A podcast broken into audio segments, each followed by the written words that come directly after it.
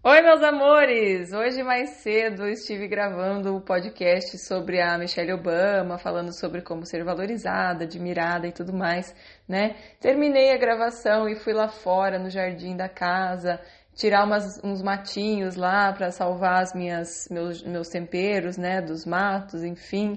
Eu adoro mexer na terra. Quem não sabe, eu sou engenheira agrônoma, né? Me formei na Universidade Federal do Paraná e adoro esse contato com a natureza. Trabalhei muitos anos com isso, é, com natureza, mas no fim das contas eu acabava. Aliás, é uma boa história, né? Eu fui morar nos Estados Unidos porque logo que eu me formei porque eu queria trabalhar com as plantas e fui trabalhar em estufas de flores e tal, né? Só que eu queria trabalhar é, como grower, né? Que eles falam que era para crescer as plantas, né? Para cuidar das plantas e tal.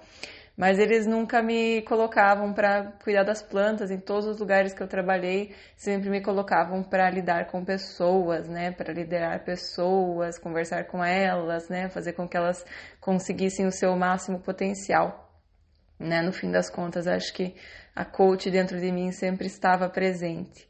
Mas enfim, voltando no assunto, é, estava eu lá no jardim, né, tirando esses matinhos e lembrando das coisas que eu esqueci de falar no podcast da Michelle Obama, né? Falei, gente, eu não fiz justiça tudo que essa mulher fez, né? E nem vou conseguir fazer nesse porque tem muita coisa, né? Enfim, vale a pena ler o livro dela, vale a pena assistir o, o documentário na Netflix, enfim, várias coisas. Mas tinha algumas coisas que eu pensei, gente, eu preciso compartilhar com eles porque são muito importantes, né? Mas e aí eu fiquei debatendo dentro de mim, mas será que eu vou fazer isso? Porque agora o primeiro podcast já saiu, ia ficar bonitinho se ficasse tudo, todas as informações dentro do mesmo. E aí eu pensei comigo, Priscila, gentileza com você mesma né? Não precisa ser perfeito, vamos abrir mão da perfeição, né? Como minha professora de yoga sempre tem dito, né? Eu tenho feito yoga, né? É importante que você seja gentil com você, né? Está tudo bem.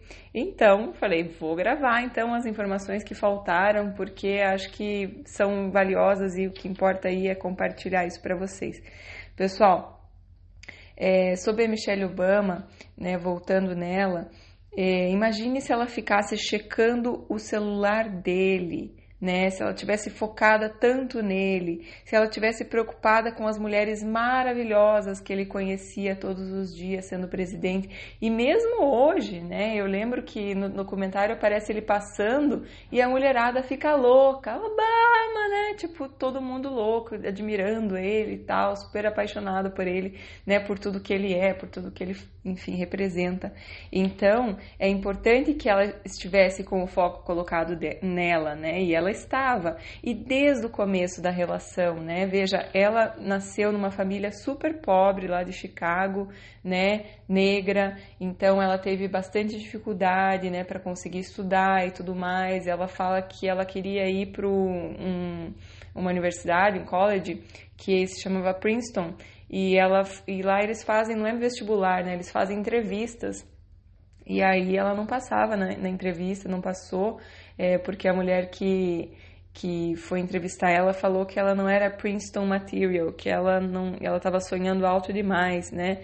No fim das contas, ela acabou entrando, né? E depois disso foi para Harvard e depois, quando ela foi conhecer o Obama, ela, ela era para ser mentora dele, na verdade, né? Então, veja, ela já foi conhecê-lo numa postura que ele a admirava, que ela não estava ali fazendo tudo para ser a mais linda, o corpo mais perfeito, né? Para ser um acessório na vida de alguém. Não, ela estava vivendo o propósito de vida dela, indo atrás das metas dela, focando focada, né, buscando. Então veja que admiração que não causa uma mulher que veio de uma família tão pobre conseguir se dedicar tanto, né, e, e tomar não, tomar ser rejeitada, sofrer racismo e tudo mais, e fala não, eu vou conseguir e conseguiu. E ela ainda contou que quando ela chegou é, eles dividem, né, na, na, nos colleges aqui, eles dividem com roommates, né, dividem o quarto com outra pessoa e tal, e diz que a menina que estava no quarto com ela parece que foi embora porque ela era negra, então um negócio assim bem chato. Enfim, e ela lidou com tudo isso e teve foco no que ela queria, né, fazer na vida dela, não era achar um salvador, uma pessoa que viesse. Tanto que ele chamou ela para sair depois de um mês que eles se conheceram, né? E ela gostou dele já de cara, assim, escutou a voz dele e tal. Mas assim, diz que depois de um mês ele convidou ela para sair e ela disse não, né? Porque ela achou que ia ser muito é, tech. Ela falou, eu nem lembro agora a tradução disso em português, mas é tipo que ai, os dois negros se apaixonam, não sei o que, muito, sabe? Então, enfim, é, ela já entrou, conheceu ele já numa uma posição que ele já admirava e ela manteve isso.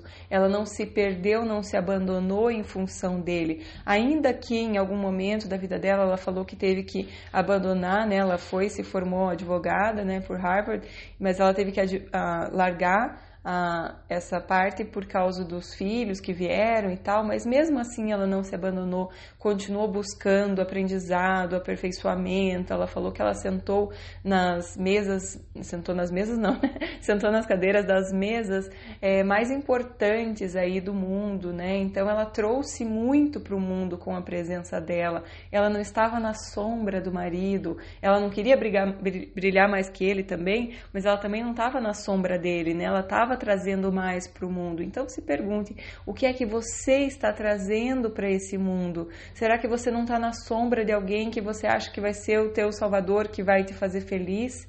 Né? Porque ela falou mesmo, né? Que ela por um bom tempo achava que ele tinha que fazê-la feliz, que ele era responsável pela felicidade dela, e ela conseguiu ser realmente feliz a hora que ela é, tomou essa responsabilidade, né? Porque apesar dela ser já uma mulher sempre muito lutadora, batalhadora, determinada com suas metas e tal, depois que ela casou, ela meio que começou a acreditar que era parte da responsabilidade dele fazê-la feliz.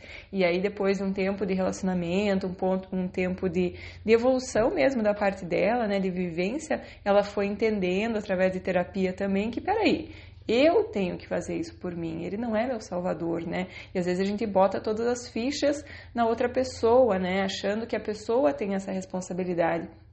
Inclusive, teve um comentário no meu post, uma, naquele post que eu fiz lá, que se você está eh, esperando, tua autoestima está decaindo porque alguém não te dá atenção, e aí ela falou que sim e tal, que estava, é, porque ele não dava atenção, que estava difícil porque ela fazia tudo por ele e ele não reconhecia. Gente, então, se você está fazendo tudo por ele e ele não te reconhece, comece a fazer por você né? Tira um pouco o foco você de agradar para ser agradada, agradar o outro para ser agradada, amar o outro para ser amada. Você pode fazer por você também, não fique esperando. Cada um vem nesse mundo com um propósito. O propósito das pessoas não é ficar te fazendo feliz, não é ficar te agradando, não é ficar te botando para cima, né? As pessoas têm muito isso de, de achar que o outro é responsável pela sua felicidade, no seu relacionamento e tudo mais, e só quando a gente toma essa essa responsabilidade para nós é que a gente é realmente feliz, né? Ontem eu estava vendo também um,